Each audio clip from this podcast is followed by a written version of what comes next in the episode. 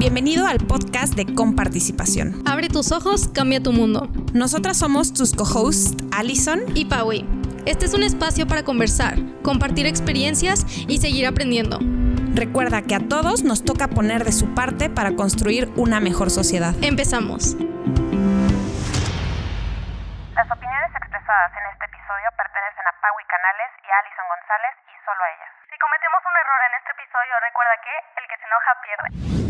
¿Qué onda? Bienvenidos a este nuevo episodio de Abre tus ojos, cambia tu mundo. Yo soy Alison. Mi nombre es Regina Julián.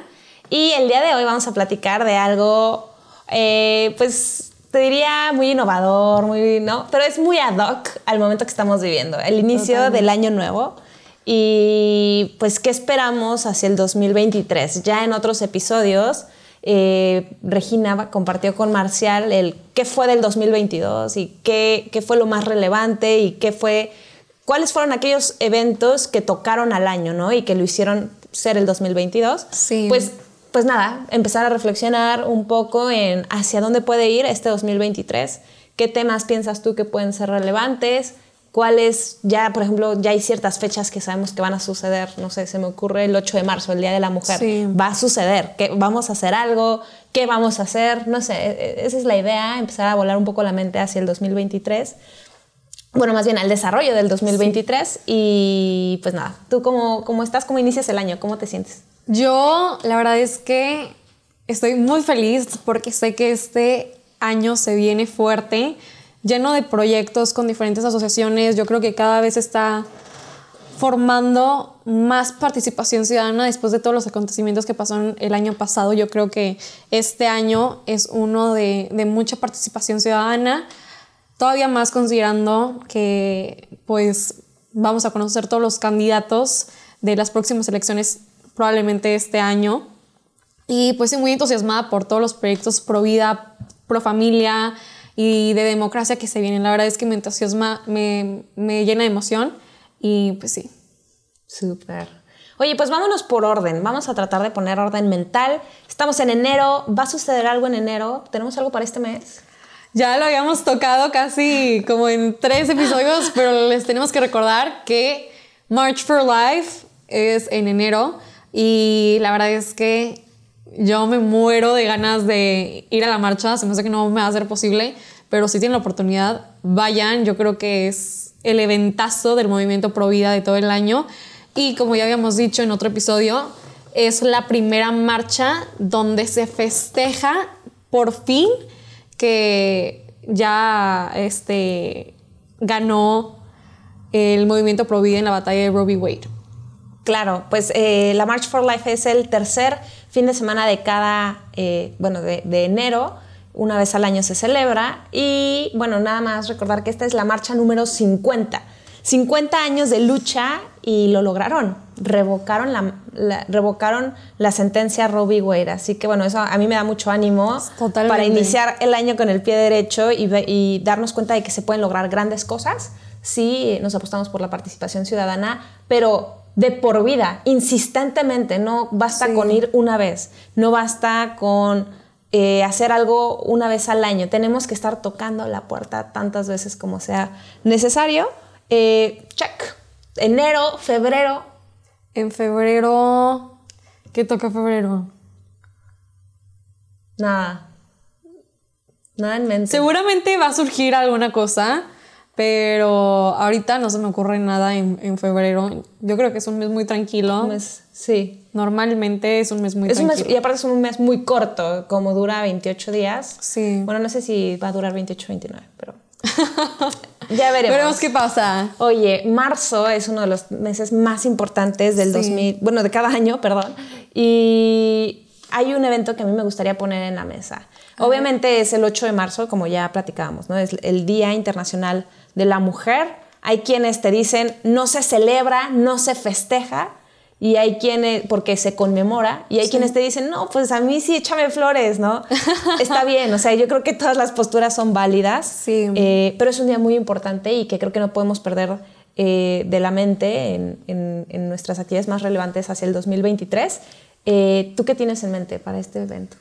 Yo la verdad es que sí me gustaría hacer algo el 8M pero realmente yo soy de las personas que piensan que se debe festejar el 8M. ¿Por qué? Porque yo creo que las mujeres tienen un rol tan importante en la sociedad y este es su día y, y justo la iniciativa de, de, varias colectivas feministas fue dejar de, de ir un día a las escuelas, al trabajo, a lo que tengas, no salir de tu casa para demostrar justo la importancia que tienen las mujeres. Aunque yo no soy fan de esta idea, sí soy fan de, de justamente recalcar que somos necesarias en la sociedad. Claro. Entonces yo creo que en lugar de faltar y hacer demostrar este punto sin ir a las calles, yo creo que tiene que ser un día donde tenemos que salir todavía más, conmemorar que, que pues ahora más que nunca vivimos yo creo cada vez en un mundo donde tenemos más derechos, donde hay más justicia. Claro que, que, hay muchas áreas de oportunidad y yo por eso también veo el 8M como una oportunidad de hacer énfasis en el problema de seguridad que, ven, que viven las mujeres en México, Exacto. pero también no, no viendo nada más lo negativo, porque siento que a veces el 8M cae en un día que pareciera de luto casi. Sí. Y aunque sí es muy importante, hacer énfasis en este tema porque sí se vive una injusticia gigante. Yo creo que también tenemos que ver las partes positivas y todo lo que hemos crecido como mujeres en la sociedad y pues todos los cambios culturales y sociales que se han dado. Totalmente de acuerdo.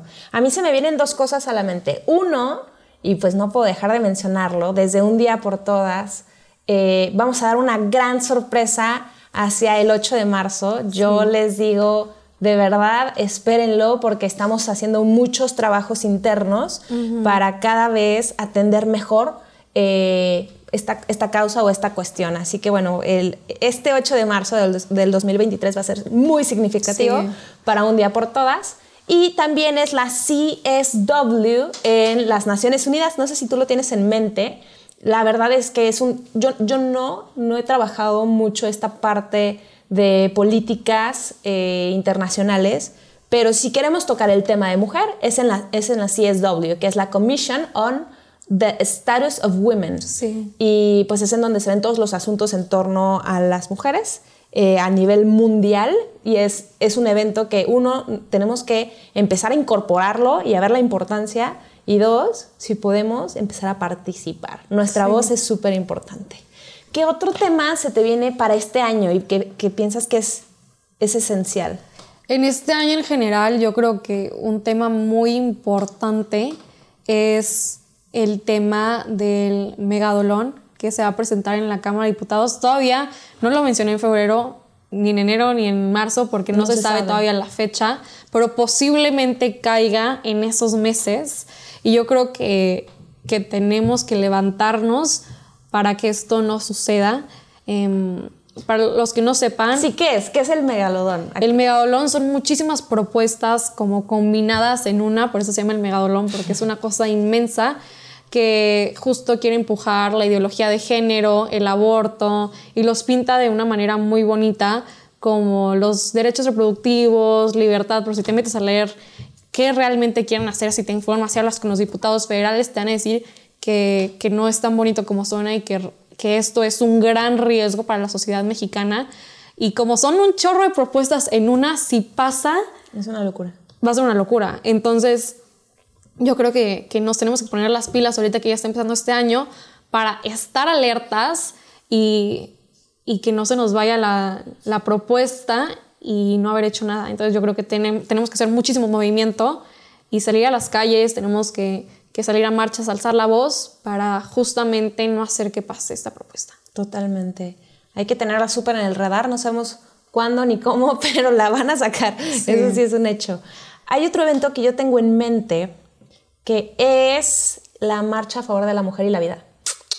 Eh, es una marcha que inició hace dos años, en el 2021, tuvo su segundo eh, o su segundo o la segunda marcha, por así decirlo, en 2022. Uh -huh. Y yo creo que muy probablemente sucederá una tercera edición sí. de la marcha. Entonces, bueno, es algo que a mí me, me, emociona, me ilusiona, porque platicando de la importancia de las marchas, eh, el estar constantemente eh, tocando la puerta sobre un mismo tema y no quitar el dedo del renglón es esencial. Así que a mí me ilusiona mucho esta mega marcha de, a favor de la mujer y la vida que sucede sí. en muchas ciudades, en muchos estados si no es que en todos los estados de la República, y que también tiene obviamente presencia en la capital del país, pues bueno, es para mí uno de los eventos más importantes para este año. Totalmente. Y siento, wow, me impresiona cómo, cómo ya pasó un año. Siento que la, la segunda edición de la marcha fue ayer. Wow, me, me, impresiona, pero qué padre que seguramente ya se viene la tercera edición. Y pues ojalá se sume más gente a la marcha, más que en la primera y la segunda, y más que en las dos combinadas, Sí. que la gente realmente se haga notar Empiece este a participar. Hay otro evento, todavía no sabemos las fechas, sé que sucede en torno a octubre, pero es la OEA. ¿Te suena la OEA? Sí me suena, pero platícame de qué Es trata. la Organización de los Estados Americanos y hay una em, reunión, sesión plenaria que se hace una vez al año, donde se reúnen a todos los representantes de los países eh, del, del continente americano y pues cada año tiene un tema por resolver. El año pasado fue un tema en torno a la discriminación y a la pobreza. Y cada año tiene ahí sus temas, ¿no? No sabemos todavía en dónde va a ser, no, sabía, no sabemos todavía eh, de qué va a tratar, pero la importancia de la participación en este tipo de foros es, es sumamente relevante porque muchas veces lo que se hace política es lo que se trae de estos foros, es decir, Sí. se reúnen, se presenta una agenda, se acepta o no, se, se llevan las conclusiones cada, los delegados de cada país a sus países y les dicen, estos son los acuerdos que México tomó, ¿no? Y, Sí. que, y que tienen que empezar a acatarlos. Eso es, eso es peligroso y a la vez es importante, ¿no? Hay que, hay que ver qué es lo que se está presentando, si es bueno o no es bueno para México, porque no, todas la- no todo aplica. Sí, no. Y cada país puede meter reservas, así se llama. Es como México sí, pero en esto no, ¿no? Esto es meter una reserva.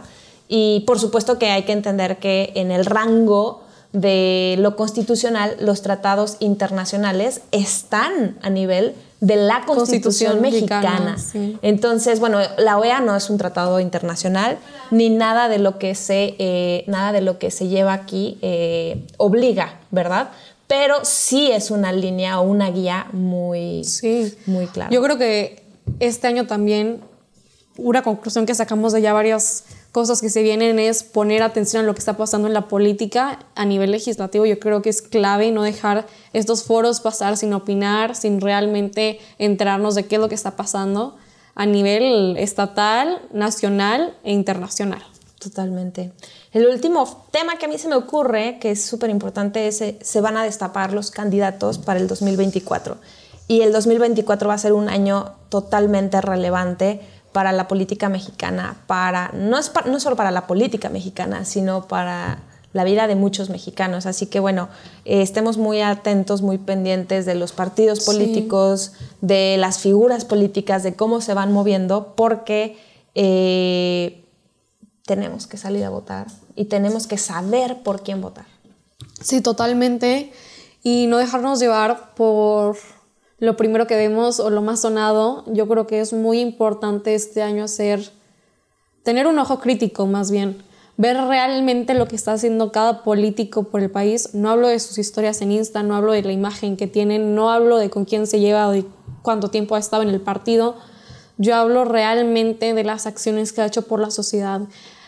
Es muy fácil investigar qué han votado los diputados o los senadores, realmente viene todo en línea. Entonces, si quieres saber si una persona es provida a la hora de la hora que se va a votar, tú puedes checar y verificar que esa persona sí cumpla su promesa. Igual para el otro lado, si quieres saber si una persona es del otro bando, si, si vota cosas es en contra de la Exacto. familia, puedes meterte y verificarlo. Entonces yo creo que este año tiene que ser un año de mucho análisis, mucha investigación, de estudiar, porque yo creo que las elecciones del 24 van a definir el futuro de México. Totalmente. Eh, el reto es grande, va Sí. a ser un gran año. y pues bueno, si a ustedes que nos están escuchando se les ocurren eh, otras actividades importantes, eventos que tenemos que tener en mente, pues no dejen de comunicárnoslo, que Sí. definitivamente nosotros queremos hablar de ello en este episodio. Eh, muchas gracias, eh, Regina, por estar aquí, acompañarnos y gracias a todos los que nos están escuchando. Nos vemos en el siguiente episodio.